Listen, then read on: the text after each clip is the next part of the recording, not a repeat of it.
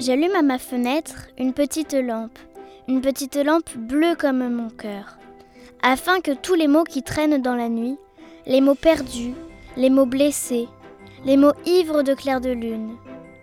les mots amoureux de la brume, les bons mots, les mauvais mots, les petits et les gros mots, les mots qui volent, qui rampent, les mots qui luisent, les mots qui chantent, les obscurs, les délaissés,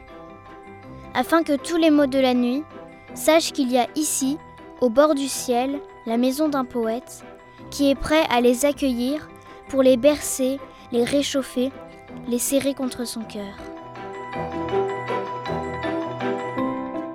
La petite lampe de Jean Joubert.